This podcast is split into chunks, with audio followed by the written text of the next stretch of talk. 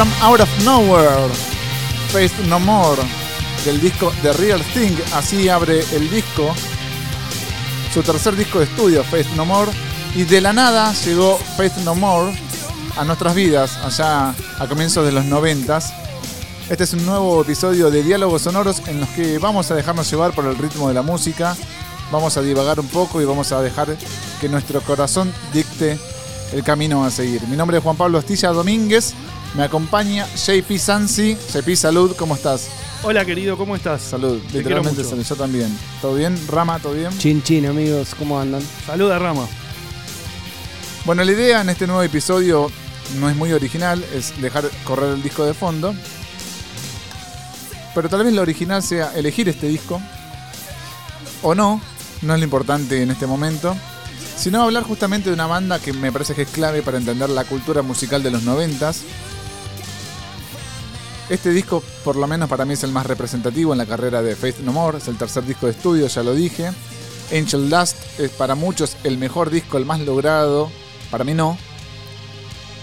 Para otros es King for a Day, también el disco que eh, bueno, acá levantas la mano vos JP, del año 95. Para mí ese es el disco consagrado de Fey No More. No porque no se haya consagrado antes la banda, sino porque para mí es la complejidad artística de ese disco insuperable. Bueno, comienzo con la polémica entonces. Para mí si no está Jim Martin, no es Fate No More. Bueno, hay creo que es un, eh, la, gran mayoría de los, de los die hard fans de Fate No More van a decir lo mismo. Sí, me parece que los die hard fans de Fate No More como que la dejaron pasar. Ya se, aclimataron rápidamente que no esté Jim Martin, que es el guitarrista, el de los rulos, el que tenía doble, doble anteojos. Lo que, pasa, es que es lógico porque Jim Martin estuvo en la etapa compositiva de los mejores discos de Fate No More, salvo eh, King for the Day, estuvo en todos. En Angel Dust básicamente lo limpiaron de hecho, él se va y una de las cosas que dice por las cuales se va es que es un disco gay. Sí. Sí, sí, sí. Es un tipo así como medio de ultraderecha norteamericano. un tipo conservador. Conservador, amigo de James Hetfield de Metallica. Iban juntos a cazar. Sí, eh, el toque metalero de Faith No More llegó con él. No hubiese sido de otro modo, no se hubiese logrado para mí de otro modo. sabes que él compartió banda con un ícono de, Metallica? Con Cliff Barton. Con el endiosado Cliff Barton. Y Mike Bordin también, el baterista. Sí, señor. Sí, la banda que tenían previamente a Trauma, que no me acuerdo el nombre. ¿No te pasa que cuando escuchás Faith No More, o por lo menos a mí me pasa, ¿eh?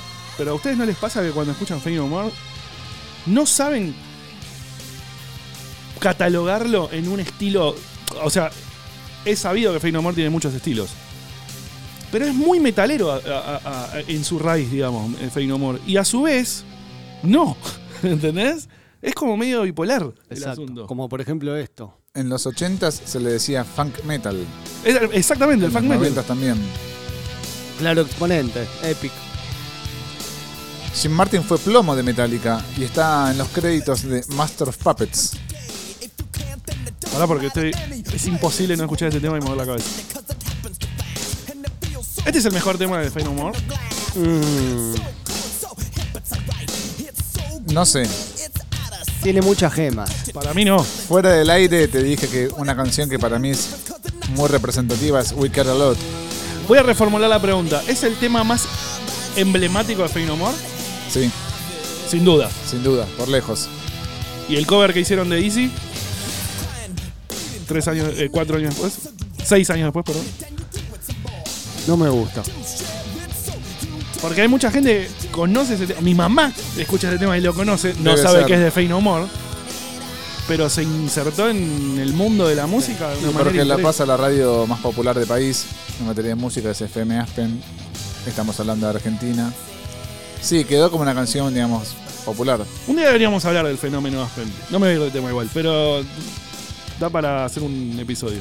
Vos sabés que este disco lo escuché en cassette en el año 94. Me fui a visitar a mis tíos a Treleu, a Chubut, y no tenía para reproducir CD. Recién llegó la compactera a casa en el año 95, cuando yo tenía 15 años, así que los primeros años de escuchar música fueron a pleno cassette. Y no lo conseguí en ningún lado este disco y lo conseguí en Treleu, en una disquería, traducido castellano, Lo Verdadero. Así que Lo verdadero. todo el viaje de vuelta escuchando esto en repeat. Mi tema favorito de este disco es el que pasó, From Out of Nowhere. De la nada. De la nada. Imagínate que cuando recibías ese disco cassette ponías y arrancaba con eso en 1989. Yo te voy a contar una historia. Sumando a la de Astilla. La primera vez que yo veo a Fey No More, creo que los hubiese visto en los 90 si hubiese tenido edad para ir a recitales en ese momento, conociéndome. Pero la primera vez que yo veo a Fey No More fue en el tour de reunión, en el 2009. Sí, Y arrancan con De la nada. de la nada. Pocas veces me ha pasado en un show internacional de un arranque de show donde me haya puesto la piel de gallina a un nivel superior. El, el- el estado de la banda, el estado del público y todo en general. ¿Entendés? Claro, la banda encima arrancaba como si estuvieran por el tema 6, con ese power, no arrancaban chiquito. Hicieron, en el caso mío, eh, hicieron toda esa gira un cover, creo que eh, de los Commodores, que era Reunited. Sí. Este, No sé, esa gira yo no fui. Y era muy bizarro. Fey No More siempre se jactó por su humor irónico, bizarrés y muchas cosas también. Entonces arrancaban el show con eh, Reunited, que es un bolero de los años 70, este, muy bizarro. Y salían con esto después al toque. O sea, terminaba la canción y salían con esto, con from, Out- From Out of Nowhere, De la nada. de la nada. Y fue como, ok, compro para siempre. Bueno, la primera vez que vinieron al país fue en el año 91. este disco los trae. Claro, divididos, tocó de soporte en el Estadio Obras. Yo los vi en la segunda vez que vinieron, que fue en Monsters of Rock de 1995. En Ferro. En Ferro tocaron el mismo día que Ozzy y Paradise Lost. Fechón. No, una fecha impresionante. Fechón. Creo que abrió, no me acuerdo si Logos, después fue Rata, Paradise Lost, Faith No More y Ozzy. Y no sé si me olvido de alguna artista. ¿Cómo extraño Ferro, boludo, para los shows, eh? Pantera en ferro. ¿Cómo extraño Ferro, boludo? Yo extraño Monsters of Rock. ¿Extrañas el Monster of Rock? Sí, a full. ¿Hoy se podría hacer el Monster of Rock en Argentina? Sí. Sí, sí, sí. Antes que se retiren todos. ¿Cuánto saldría una entrada del Monster of Rock? Y si sale 10 lucas, está barata. Hoy, julio de 2022, pasar a, a dólares. Si la vas a ver afuera, te sale 100 dólares. Tranquilo, para 30 arriba. lucas. 30 lucas. Así que por 10. Mirá cómo se termina esto, ¿no? La misma banda que arrancó siendo guitarrera, furiosa. Había muchos estilos dentro de, de una misma canción. Creo que eso es uno de los mayores méritos que tiene Faith No More, ¿no? Que condensar todos los estilos en una sola canción no es sencillo. Podés tener una canción reggae, podés tener un pasaje reggae, podés tener un tema medio funk, pero todo en una misma canción es casi imposible.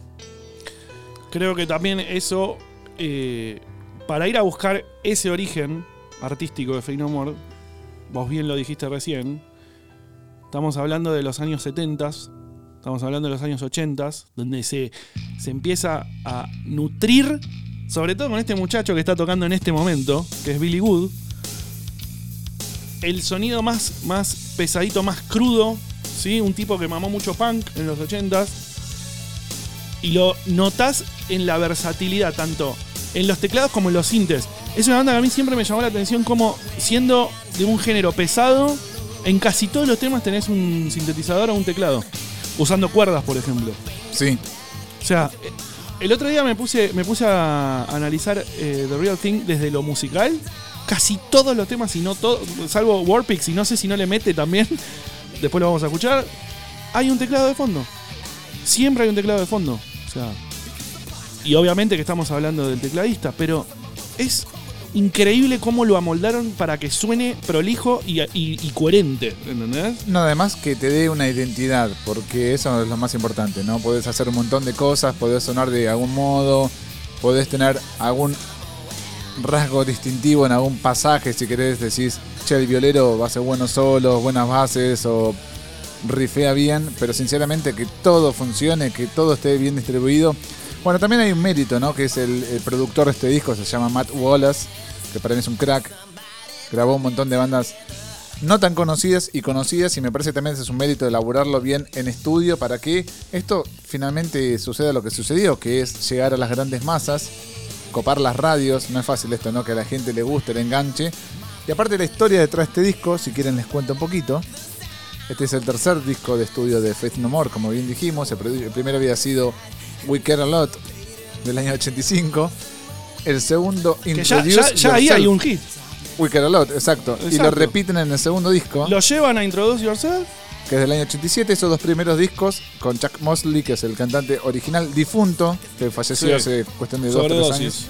Se dice que sí. Y de hecho, todos esos problemas que él tuvo siempre con el tema de las drogas este, y los excesos fueron los que lo habrían dejado afuera de Fey No More también. Tengo data. Mira, en el año 88 las cosas no venían bien entre Faith No More, estoy hablando de Roddy Bottom, Mike Bordin en, bueno, Roddy, Roddy Bottom el tecladista que vos mencionabas, Mike Bordin en batería, Billy Good en bajo y Jim Martin en guitarra. Hay una pelea a piñas, puede ser. Hay una pelea de piñas entre Chuck Mosley, el cantante, y el resto de Faith No More en Londres. Y la banda dice, hasta acá llegamos, no nos bancamos más a Chuck Mosley, no vamos a llegar a ningún lado de este modo. Nos volvemos a Estados Unidos sin cantante. Cuando vuelven a los Estados Unidos, tienen abierta este abanico que tienen siempre las bandas cuando se quedan sin algún integrante. Por un lado, che, abrimos una convocatoria, quien quiera audicionar que venga, tiene las puertas abiertas. Y por otro lado, vamos a tantear. A ver qué onda. A ver qué músico está ahí disponible para ver si acepta dejar su banda y se suma a nuestras filas. En estos rumores siempre incomprobables de la historia de la música se dice que tantearon a Chris Cornell de Soundgarden. En aquel entonces, año 88, Soundgarden no era lo que terminó siendo, por supuesto. Y aparte se conocían ellos del Under, eran bandas relativamente pequeñas para aquel entonces. Y es, y es notorio lo que decís porque Soundgarden y Fey No tienen una carrera muy parecida en cuanto un inicio este, distante de su llegada al mainstream. Este, Soundgarden se inicia a principios de los 80s Sí, y la pega recién cuando explota el grunge. casi que sí. Sí, O sea, era, era conocido en Seattle, en Estados Unidos, en la costa oeste, Sí. pero no era, no era internacionalmente consagrada, consagrado como banda. no, no, tampoco eran muy vendedores. Tampoco era un estilo tan agradable al oído para ese momento. Fey No More tenía exactamente la misma historia. O sea, una onda, vos lo dijiste, salió- a principios de los 70 se formaron estos muchachos. Con otro nombre, pero. Fines de los 70 Ah, eh, perdón, a fines de los 70. Tuvieron todos los 80 eh, buscando su identidad, su, su, su música, y llegaron al final de la década con el disco que finalmente los terminó insertando en el mainstream. Bueno, este disco estaba compuesto cuando fueron a buscarlo a Chris Cornell. Le dijeron, che, mirá, tenemos un disco compuesto y necesitamos que alguien le ponga melodías vocales Y las letras. y las letras. Eh, ¿Habrá declinado el ofrecimiento Cornell? Eso no se sabe, es una, una gran leyenda, un gran mito urbano. Pero de la nada, esta, como te dije al comienzo, de la nada, from out of nowhere, Así como una cosa chiquita. como una cosita chiquita de la nada, Jim Martin, el guitarrista, dice, che, me llegó un cassette de una banda ahí medio como un bootleg que me gustó y el cantante me parece que tiene potencial. El resto de la banda le dice, ¿qué tenés entre manos, Jim? Mira, esto se llama Mr. Bungle. ¿Qué les parece? Y Billy Good y Roddy, Bot- Roddy Bottom, Mike Bordin, los muchachos dicen, sí, vamos a darle una oportunidad de cantante. Así que lo la mejor decisión de su vida. Termina siendo una decisión acertada. Lo prueban a, Mi- a- perdón, a Mike Patton, eso quise decir, que es el cantante histórico y más conocido de Faith No More. Pará, mirá, mirá cómo cambia el tiempo acá. Metal. ¿Sabes qué? Hay una perlita acá. A ver si se la robo a Astilla, por ahí no la tenía. Este tema lo escribe Jim Martin eh, musicalmente Sí, con la banda que tenía con Cliff Burton. sí, viene de ahí. Pum. Te dije que fue plomo de Metallica. Y si ves el video de Epic, Jim Martin tiene una remera de Cliff Barton. Amamos a Cliff Burton acá. Sí, claro, obvio. Ya vamos a hablar de Metallica, ¿no? En otros episodios. Ya vamos a hablar, pronto. Bien. Por más que no te lo esperes ahora, va a llegar. La cuestión es que va Mike Patton. ¿Y por qué prueban a Mike Patton? Bueno, en una época, acordate, 80s, el común denominador sería decir glam metal, ¿no? Todas Sí, las señor. bandas sonando como Poison, como Motley Crue. Ese estilo que a vos te gustó un poquito. Me encanta. Y lo voy a reivindicar en este espacio, pero más adelante. Así la gente todavía va acostumbrándose a todo esto. Me encanta. Básicamente Faith No More estaba buscando un cantante medio andrógino, algo que no estuviera dando vueltas por ahí. Sinceramente, no se habla mal de los muertos, pero Chuck Mosley no le imprimió tal vez toda la identidad que el grupo estaba buscando, a pesar que ya digo, para mí sí, los discos son buenísimos, pero entiendo que a nivel comercial necesitas otro tipo de voz, Es, otro es de un buen, da- es un buen dato ese que decís porque cuando vos escuchás eh, el Fey No More previo a Mike Patton, lo primero que te llama la atención es eh, el sonido que tiene la banda y no la voz de Chuck Mosley. De hecho, pensás que un poco desentona. Sí, ¿Viste? como, como que le falta punch, fuerza. Exactamente, exactamente. Le falta como la frase. Pues es muy despectiva esta frase, pero no lo quiero decir de esa manera. Pero le faltó 5 para el peso. Sí. Sí, en sí, el sí. buen sentido. Mira cómo comienza este tema. Parece otra banda. Panterosco, panteresco, Es metálica esto, a pleno. panteresco. Hay una influencia de James Hetfield. Finalmente, bueno, lo prueban a Mike Patton. Y el tipo en dos semanas, en apenas dos semanas, 15 días, compone todas las melodías de, de voz y también las letras. Fue un trabajo excepcional. Los chicos de la banda se quedan con la pera al piso y dicen, sí, obviamente, sos el cantante indicado.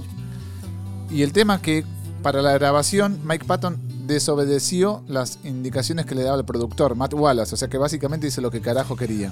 Estamos hablando de la llegada de una persona polémica, de un personaje extrovertido, ecléctico, totalmente, totalmente fuera de la realidad por momentos, Mike Patton. Este, Sí. Versátil como pocos cantantes en la historia de la música. Con una identidad increíble, con una, con una personalidad increíble. Jodidísimo, vamos a decirlo en criollo. Para, Por momentos indescifrable. Eh, Totalmente. Impredecible, indescifrable Sí, sí, exacto. y a veces hasta hijo de puta en, eh, por- por- en algunos momentos. Y no te, tiene medio a Greta. Aparte un tipo que reniega de todo, porque por ejemplo, cuando bueno, finalmente hace su debut en vivo con Faith No More en noviembre de 1988, ahí ya se empieza a setear todo. Digo, al poco tiempo ellos hacen como una presentación en el Roxy de, Hollywood, en Los Ángeles, en el cual participan como invitados en vivo Slash y Duff McKagan de Guns N' Roses. En War Pigs se suben y meses después, años después, Mike Patton bastardeó hasta el hartazgo a los Guns N' Roses. Es decir, si a Mike Patton le decís que ven que te queda la gorra, la tira a la basura y se compra un sombrero. Es así. Hace lo opuesto a lo que vos le digas. Porque en eh, cuando él ingresa a la banda era un joven de 20, 20 y pico de años. Pelo lacio, cari lindo. Y al toque se corta el pelo, como que reniega un poco de su imagen también, ¿no? A pesar de que estaba muy de moda todo esto de... ¿Vos decís que reniega o se adaptó? Yo creo que es un tipo que, bueno, en pandemia se enteraron, ¿no? Que él estuvo Sí. con fantomas y estuvo internado en un neuropsiquiátrico o algo así por salud Vamos mental. a ser sinceros. Con todo el respeto que le tengo a un referente, y, y te- no te digo ídolo porque no lo es, pero sí referente para mí de toda la vida que es Mike Patton. Esperábamos que pase lo que pasó. Que no esté bien del bocho y que lo internen. sí. Bueno, Lo veo, lo veo en un neuropsiquiátrico. ¿Lo un ves? rato, por lo menos, sí. ¿Lo ves? Gritando, pataleando con la, con el- la campera, con el chaleco de fuerza y seguramente haciendo genialidades. sí, Creando. los tipos creativos y que tienen estas estas versatilidades y múltiples personas no son fáciles de lidiar, ¿no? Lo que pasa es que si en dos semanas te trae todas las letras de las canciones, todas las melodías, se las dejas pasar. ¿Sabes lo que tiene Mike Patton? Entra en el club de esas personas que son eh, genialmente locas. A ver si les pasa a ustedes lo mismo. A mí me pasó que cuando lo vi en vivo, me daba hasta miedo la impredecibilidad que tenía, lo sacadito que estaba. Por momentos, agarró el pie del micrófono, lo tiraba a la mierda, te pod- le podría caído a la gente en la cabeza. O sea, pero por otro lado es. No puedo dejar de mirarte. No, no puedo dejar de verte. Quiero que pasen más cosas. ¿Entendés? Bueno, la sensación de peligro es uno de los motivos por los cuales nos gusta este tipo de música. Si no escucharíamos New Kids on the Block. Qué buena frase acaba de tirar Astilla. Es que es el uno. Qué buena frase. No, por favor, pero, pero es así, ¿no? O sea, si vamos a ver una banda, están todos... ¿Vos decís que escuchamos rock porque nos gusta el peligro? Pero por supuesto. Si estuvieran todos mononos, nos iríamos a nuestra casa. Y eso que últimamente salen vestidos de blanco con el escenario todo con flores. Bueno, ahí tenés... eh, eh, Las Mar- búsquedas artísticas. Jim Martin, bueno, también además de como hay múltiples elementos en la música de Faith No More, y si llegaste hasta acá, este disco lo habrás escuchado, lo dejamos de fondo simplemente para un poco... Quiero que me digas, cada vez que, que Sí. vayamos a una nueva canción del disco, ¿cómo era en castellano? ¿Cómo es Zombie Eaters en, en castellano? Comedores, comedores de... Perdón, Masticador Claro. de zombies. no traje el cassette, pero te voy a sacar una foto, te la voy a mostrar. Me Lo- intriga mucho lo, las lo vamos a subir al, al Instagram, al cassette. Bueno, así como son múltiples sonidos los que abundan en estas canciones, También son múltiples las personalidades. Tenés a Roddy Bottom, un tecladista exótico. Mike Bordin, un baterista que arma la batería de un modo muy raro. Viste que tiene los toms planos. Arma la batería Sí. plana, no arma la batería Para como- empezar es zurdo. es zurdo y toca con las manos cambiadas, digamos. No Eh, cambia cruza la mano, no cruza el brazo para tocar el hi-hat. Y tiene los toms todo derechito, todo recto. Que estamos acostumbrados a ver que se inclinan los toms. Después Billy En Good. tres cuartos. en tres cuartos, claro. Es verdad, los tienen todos. Es verdad, el, uni- el único, además de él, que vi que hace lo mismo es Igor Cavalera. Que los pone también planos. Pero no era así en los 90. O sea, se, es verdad, sí. Es- digamos como que a 45 grados, si querés, los pone los, los, No a lo Nico, pero sí. los toms generalmente se ponen a los 45 grados y este lo pone de todo recto. Después Billy Good, que es como el cerebro para mí detrás de toda la banda. Exactamente. Donde respalda todo el sonido. El bajo fundamental acá. Yo creo que Billy Wood y Jim Martin fueron eh, cerebro y esqueleto de, de la. Y el corazón, que es importante, que Mike Patton. Mm, Bordin para mí. Patton es el, el alma. O sea. Está ahí súper. Claro, porque eh, la llegada de Patton le da a Fake No More el, elemento que le faltaba, ¿entendés? Este, era una banda totalmente ensamblada, con una idea, porque tenían una idea. De hecho, este disco, todo este disco se escribió en la gira que hicieron para Introduce Yourself. O sea, no es que era algo nuevo de, en el momento que lo escribieron, lo grabaron, lo produjeron, lo, re- lo lanzaron o lo editaron. No, ya venía toda la idea y necesitaban un cantante. O sea, no es que estaban fuera de eso. Para Está- muchos es el mejor tema del disco. Está tocando recto. Bueno, Jim Martin, que lo ves en las fotos y es el metalero, siempre, nunca se arrepintió, nunca dejó de lado, no te diría esa pose porque creo que era natural, tan natural que lo, lo terminó perjudicando, ¿viste? Terminó saliendo de la banda. Y es más, él que fue tan bienaventurado con Mike Patton y le dijo, te vamos a, a dar una oportunidad en mi banda, es el primero que tiene conflictos con Mike Patton. Mike Patton le dice, este tipo es de mente cerrada, ¿qué hacen la banda de ustedes? Pero es verdad, o sea, un poco mantenía ese elemento metal, era el defensor del metal. Jim Martin, por eso lo banco. Quiero escuchar esta parte. Apreciemos.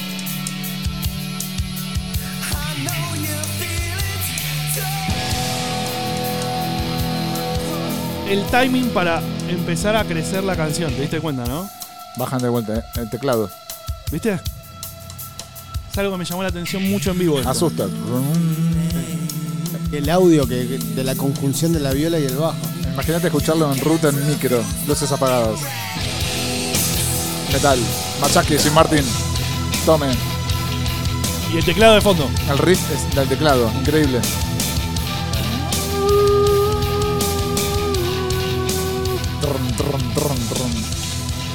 Patton le aporta también este elemento medio rapero, este, medio de beatbox con rap, de jugar con las palabras, jugar con los sonidos vocales.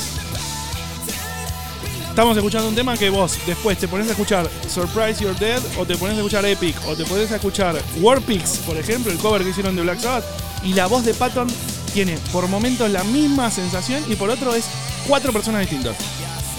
Vos sabés que diste en la tecla en algo, porque me hiciste acordar. Mirá cómo canta acá.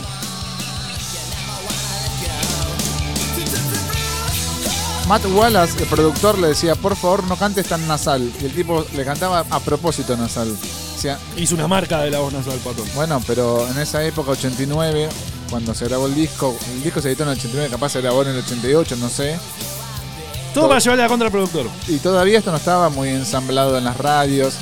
No había explotado Chili Peppers, James Addiction. Le iba bien, pero tampoco había explotado. Y esto es metal, ¿eh? Lo siento si reniegan del metal los Fate No More, pero esto es metal. Vamos a cambiar la voz. Sí. Parece un cantante de death metal ahora. Bueno, los gritos guturales de Acá. Patton en vivo.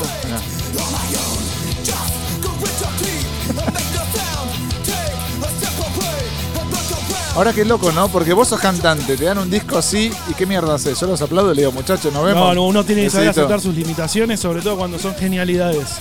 Para algunas estás aptas, para otras no. Eh, la técnica vocal de Patton abarca muchas técnicas en una. Eh, y realmente es un tipo que además tiene un talento y un don natural. Porque otro en su lugar, hay muchos cantantes. Mira, yo lo he hablado con profesores esto de canto. Real, ¿eh? Fuera de joda. Analizando, creo la, voz de, todo, analizando la voz de Patton.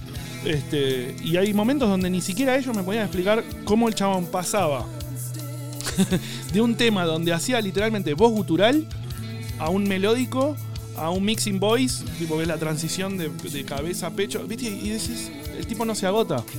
Claro. No pierde una fibra, ¿entendés? Tipo, o sea, se mantiene la misma línea. Eso es talento y es don natural. Y además que no te satura, ¿viste? Porque Nunca. hay cantantes, no te quiero decir los nombres ahora en vivo, te lo digo fuera del aire, Decilo. que me gustan. Decilo. No, pero no sé, hay, hay temas, tengo que pensarlo mucho. Pero hasta mira, hasta mismo Robert Plant, no voy a cuestionar sus talentos vocales, pero hay- hay veces que tipo. No, Robert Plant es un gran, gran cantante, gran vendedor de fruta muchas veces. Pero él se sabe de esa manera. No está bien, a mí me gusta esa cosa del rock. Digo, lo que es, es el pifie natural que necesitamos para que sepamos que está tocando, que está cantando una persona y no una máquina. ¿No? obvio. Lo que tiene Patton es que era mucho más versátil y mucho más prolijo y, at- y atinado a la hora de cambiar los rangos. Sí, sí, sí, sí. Eso es lo que pasa. Y, y creo que ahí el elemento que le faltaba a Fey No More, que decía antes, era este. Una banda que juega con muchos estilos, necesita un cantante que juegue con muchos estilos. No te puedes quedar solamente en la roñosidad de, de Chuck por, por el hecho de que tiene su impronta y es rockero. Te- No More es una banda más elevada que el resto. También qué loco, qué plomo tenés que tener para componer todo un disco de este modo y no corregir nada cuando ingresó tu cantante. Es decir, muchas veces las ideas de los cantantes aportan a la canción en sí. Mike Patton entra y escribe todas las letras del disco en dos, en dos semanas. Salvo una, escribe todas las letras del disco en dos semanas. Una vez que tenían compuesto el disco y fue editado, obviamente tenés que ir a buscar el mercado, porque hasta ese entonces Fate No More no era una banda muy popular. Y se fueron de gira con Metallica. ¿Qué te parece? Como para, como para, para arrancar está muy bien. Me imagino que la amistad de Hetfield y el hecho de que Jim Martin haya sido plomo del grupo habrá tenido mucho que ver. Y también como soportes de Robert Plant en los 80 que estaba en su búsqueda espiritual y musical. Así que tenemos dos eh, estilos de público casi diametralmente opuestos. Y después compartieron dos semanas de gira junto a Soundgarden, cuyo cantante habían ido a buscar. Voivod, que es una banda experimental canadiense, que mezcla un montón de estilos, pero no en un modo tan comercial, entre comillas Claro. comercial, como No More. No tan accesible al oído. Lo de Voivod es metal y es una cosa amorfa, que está muy bueno, pero no va a sonar en ningún momento en ninguna radio, no va a haber ningún Claro. video ni nada Claro. simpático. Y Faith No More, o sea, la gira era Soundgarden, Voivod y Faith No More. Eso fue desde enero a marzo de 1990. Sin embargo, el disco no funcionaba. El primer single había sido De la Nada, From, Out of Nowhere. Lo había elegido el sello discográfico, esto pasaba siempre en la industria musical. Las bandas le llevaban el disco a los sellos y los sellos decían, este es el primer corte, muchachos, ya le va a llegar el cheque para hacer el video, elijan como lo quieren el video y sale. Qué lindo. Qué lindo. Hermoso. Qué linda época. Hermosa.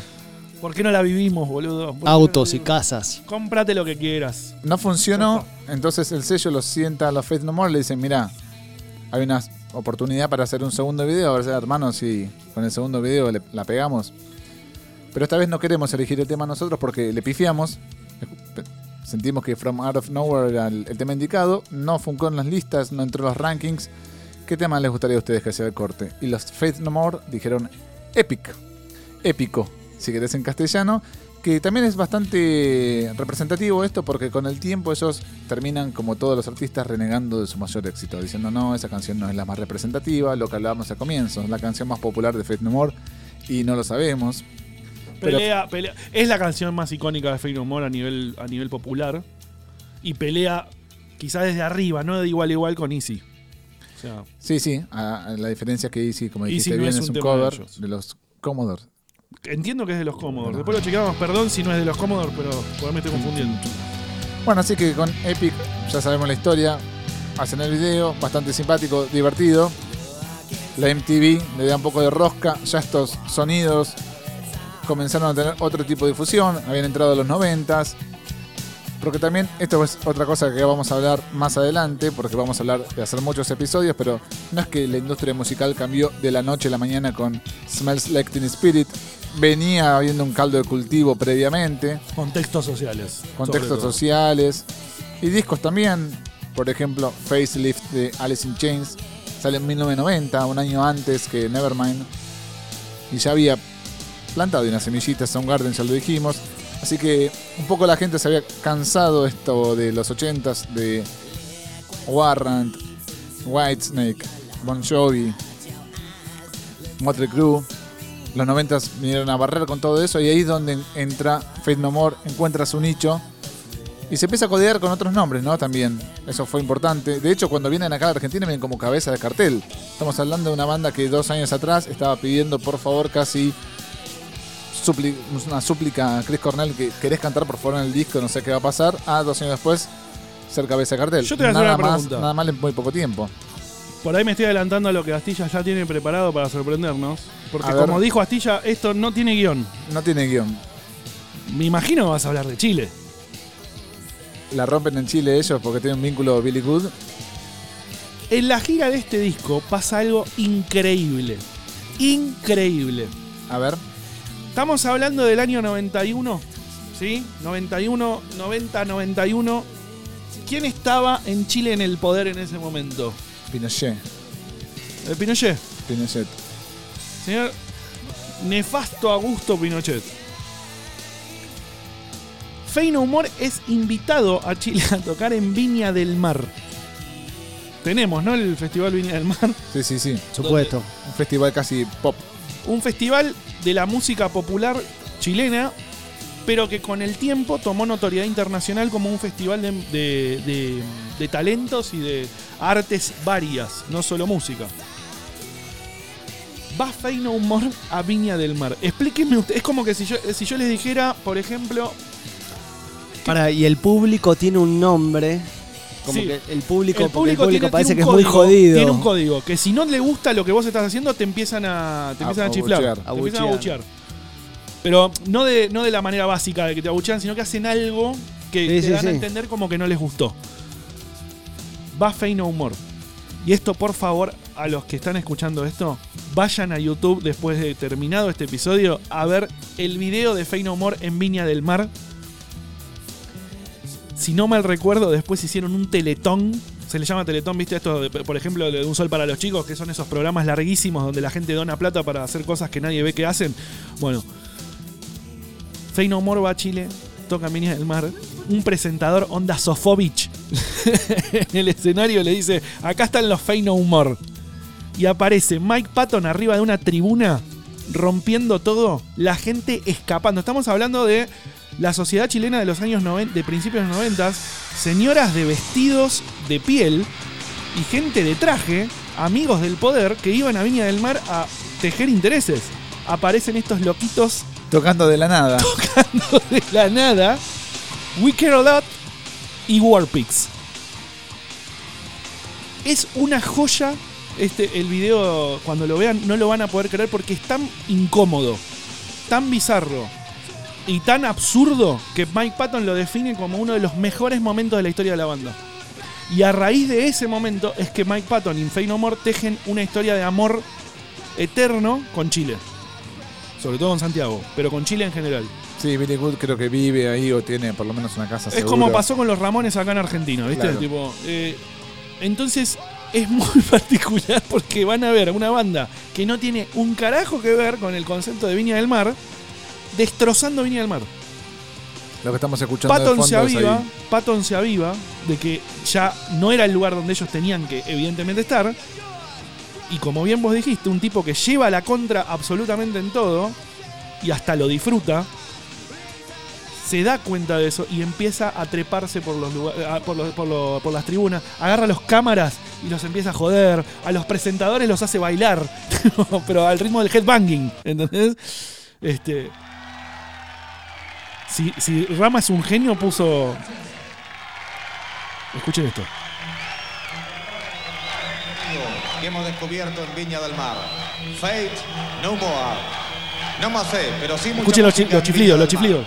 para Mike Patton, para cada uno de los integrantes de este grupo de símbolo. Le están dando un premio. Símbolo de la paz. A la mierda. Quieren Con paz en les Chile. decimos bienvenidos a Viña del Mar, a todos y cada uno Pero de no es el mismo el de John Lennon, es como un águila. Es el de Pinochet este. La Gracias paz pinochetista. en Viña del Mar. Gracias por estar con nosotros. Comenzamos a despedir la transmisión de esta noche en nombre de Televisión Nacional. Así es, en representación de todos los rockeros que hoy están Bueno, habrá que verlo entonces. hora. Increíble. Ya la banda había arrancado y esto seguía. Sí, sí, sí. Callate, le dijeron A todo esto, la banda sabía la historia política de Chile. Sí. Este, y sin embargo, accedieron a ir porque sabían que había un público fiel del metal y del rock Que los estaba esperando. que los estaba esperando. Pero Viña del Mar fue una excusa también para exponerse. Fue muy conocido Fey No More a partir de este hecho en Sudamérica. Este es el tema que más me gusta del disco a mí. Temazo. Por lejos. Tiene todos los elementos y condimentos de Fey No More. Hay como una sucesión de canciones por acá, por esta mitad del disco, que después desembocan en Warpix, que van como de la mano. No se puede escuchar un tema sin el otro. Bueno, todo lo que La decís- manera siguiente, ¿no? ¿Estamos de acuerdo? La mañana siguiente, obviamente. Y el anterior, Amor Bajo el Agua. Under Water eh, es verdad. Y el que le sigue, el pájaro loco de Marte. Sí. Woodpecker from Mars.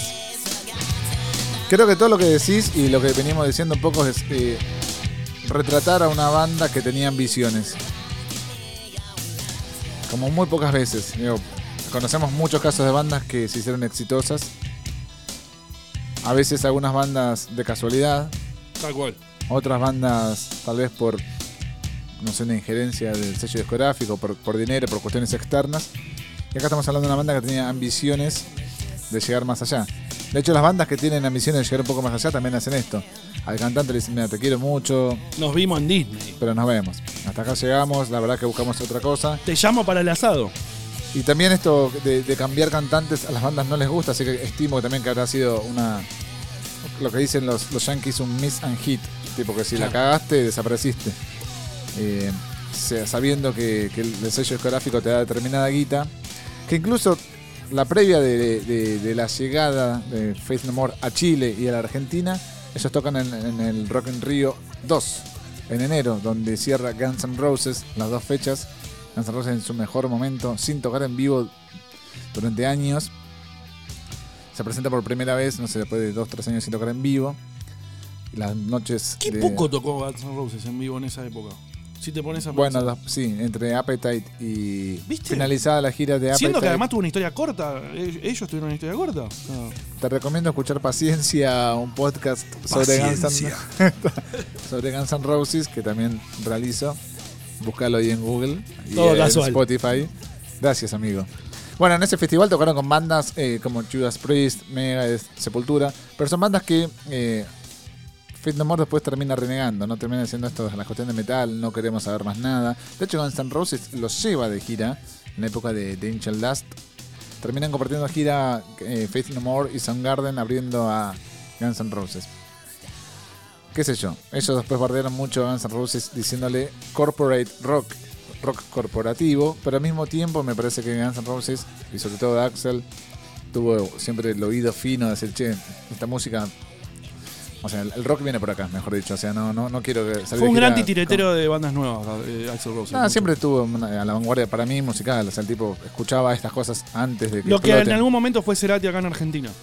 Sí, con la, con la diferencia que Axel, esto es sabido, le, estas tipo de bandas le enviaban material a él, tipo que le llegue a Axel el demo a ver si le gusta y me lleva de soporte. Y finalmente terminaba sucediendo. Claro.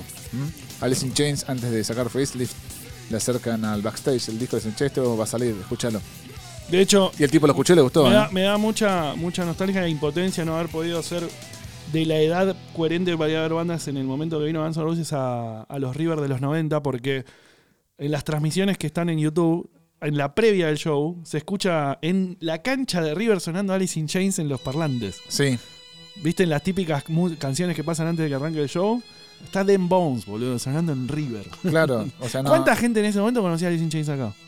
Poca. Y calculo que al menos no toda la que estaba en el estadio, pero tam- también te marca la pauta de esto, ¿no? De, de soporte llevamos a Soundgarden y Faith No More y no a, no sé, Cinderella, Elegance o bandas que estaban ahí polulando en los, no- en los 80s en la escena de, de Sunset Strip de Los Ángeles. Y de ampliar un poco el género. Sí, pero aparte, y para que se entienda bien a dónde punto, los músicos son bastante bravos. O sea, cuando llegan a nivel de popularidad, popularidad suficiente como esta, tipo llena 80.000 personas todas las noches, me cago, que me vengan a ver a mí. Que nadie se lleve los aplausos que yo tanto.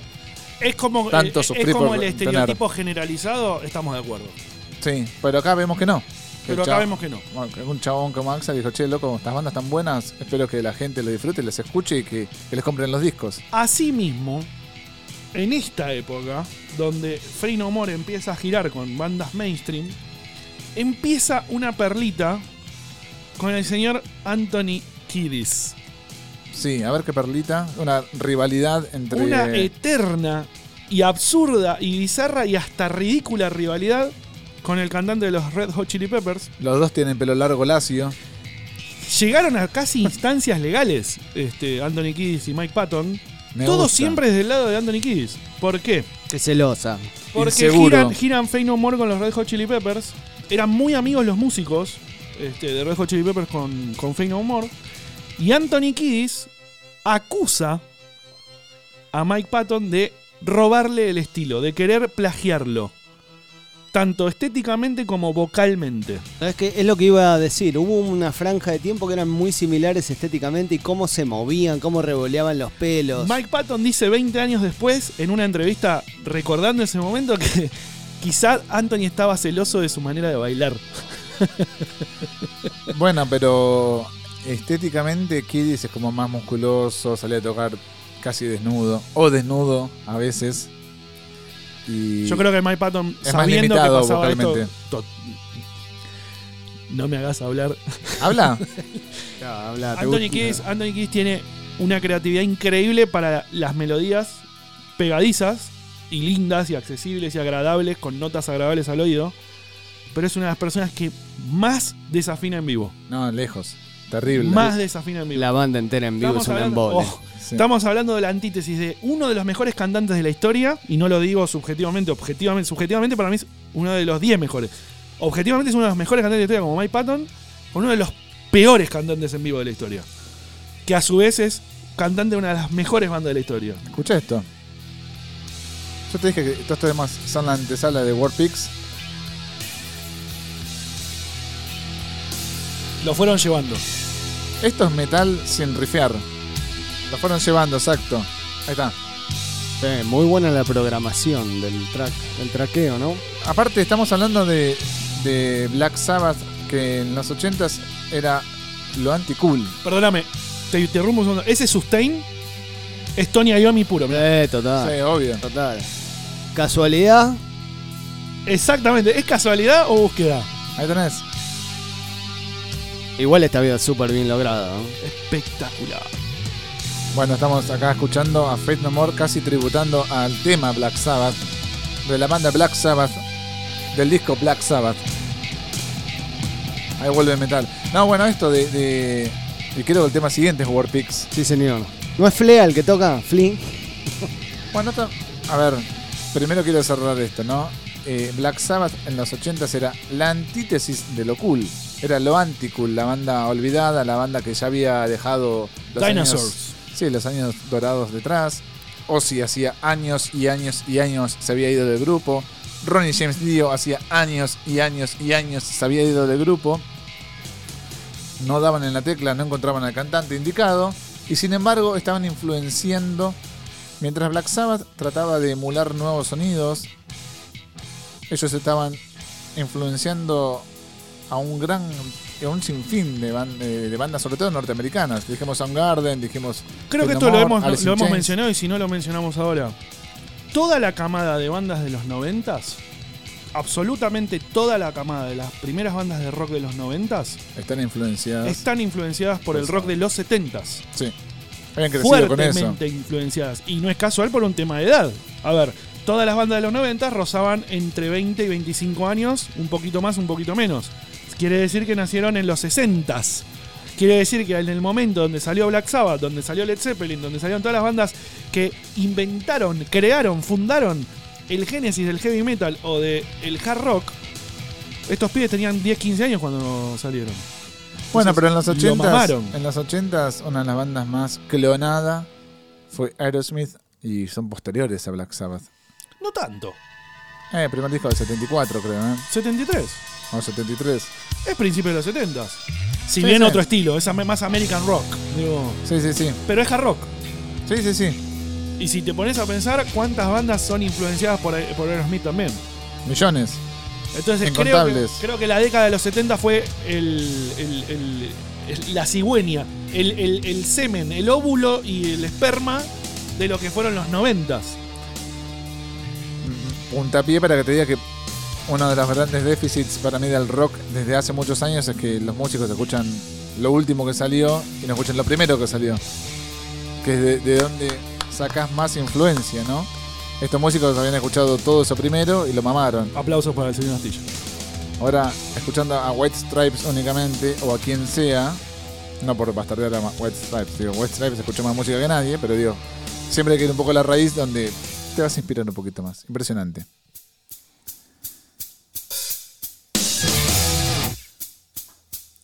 Mirá como la voz nasal.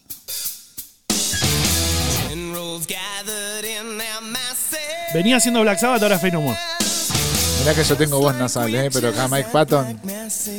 Escuchá, y aparte, Ozzy también, eh, esto era como el hazme reír muchas veces. Para mí siempre fue un dios, pero muchas veces lo, lo criticaban. Y Faith No More va a buscar un tema justamente de la época de Ozzy, ¿no?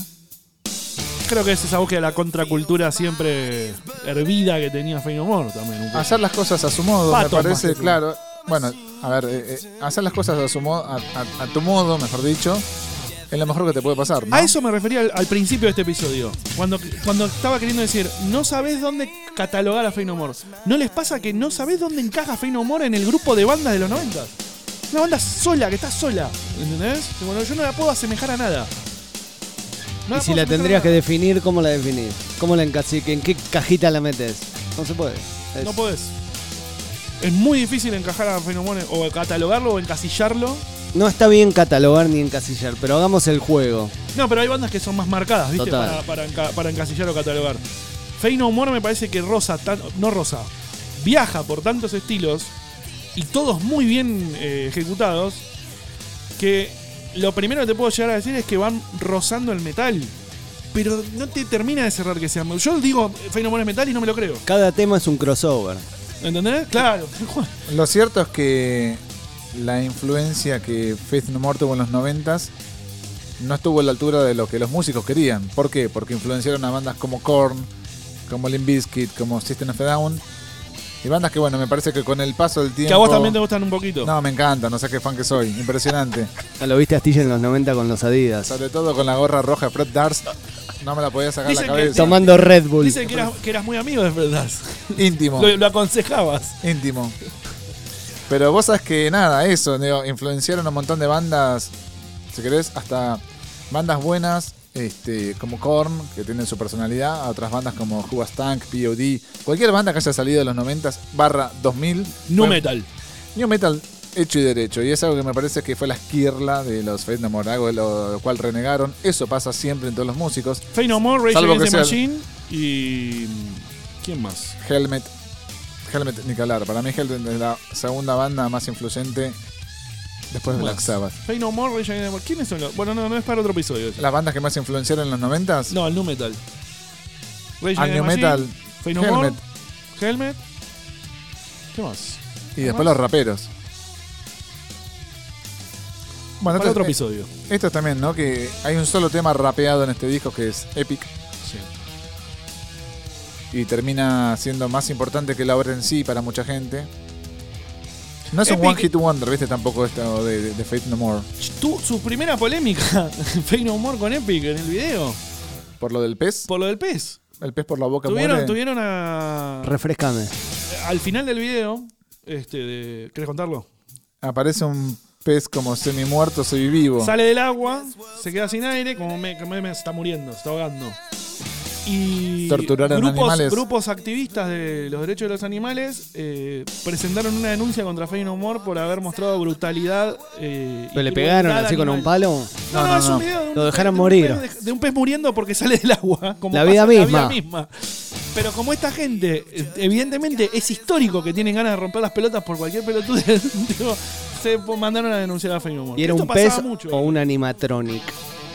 Eh, evidentemente en un pez. En principio era un pez. Bueno, 1989.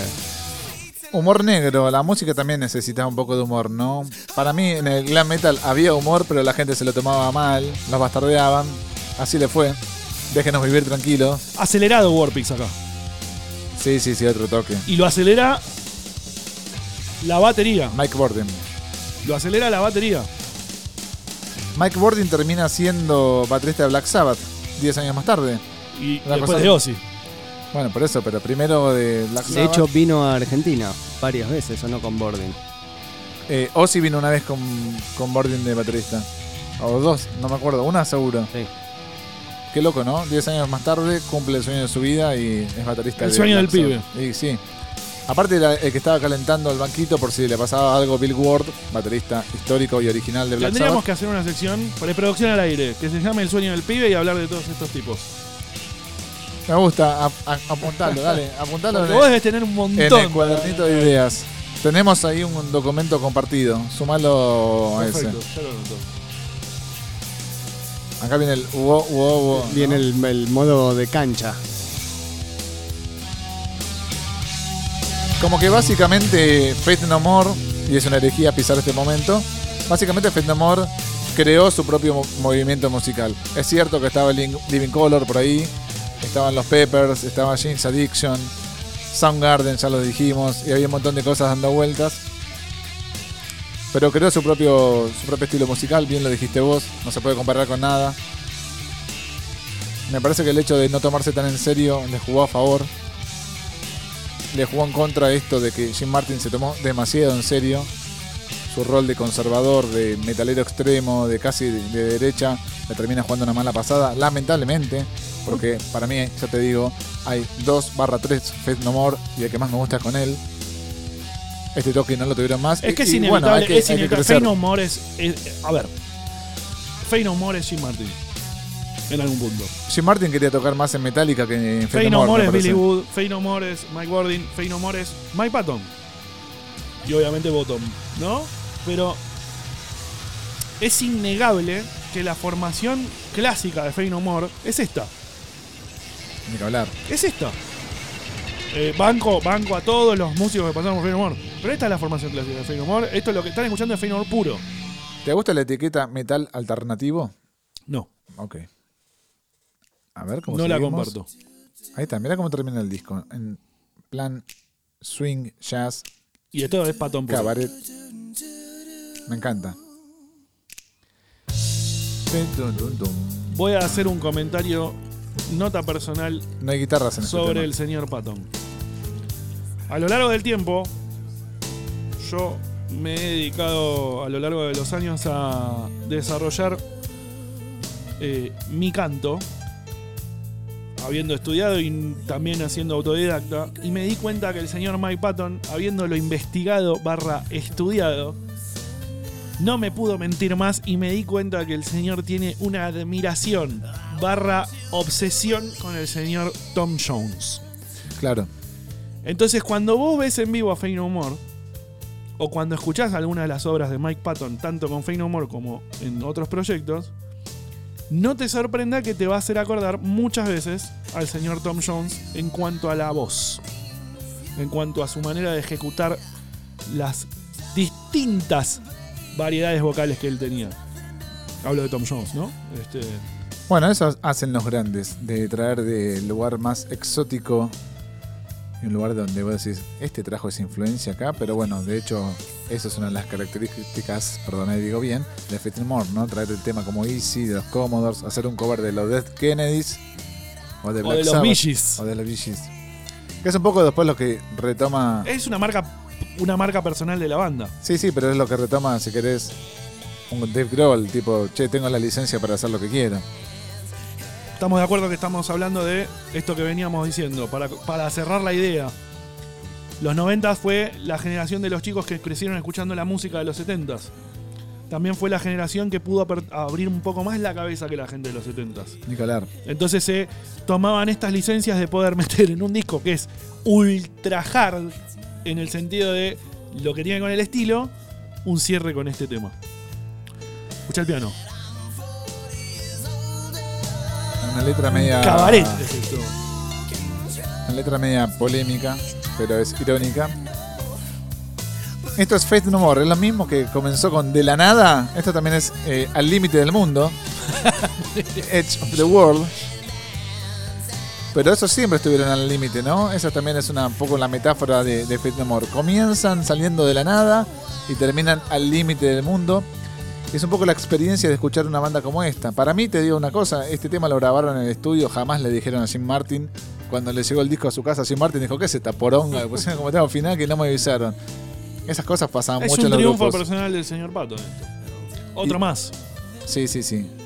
Yo creo que para concluir la reseña de Fey No Humor y este disco, creo que era una banda que era un barquito que venía muy bien, muy bien direccionado y en un momento necesitaron un capitán y llegó el capitán, el general Patton, a mover los timones y a poner un poco de orden y se fueron al carajo. Estos diálogos sonoros hablamos sobre discos que cambiaron vidas, no únicamente la nuestra, sino en todas partes del mundo. Y si tenés más de 30, entendés lo que estamos diciendo. Espero que te haya gustado este episodio. Te podés suscribir en nuestros canales, tanto en Spotify como YouTube, como Instagram, que es siempre el mismo, Diálogo Sonoro. Lo buscas y es la única cuenta que hay. Te agradezco JP, te agradezco Rama por la participación. Un placer. Y ahora un cóctel, por favor. Uno más. Otro más.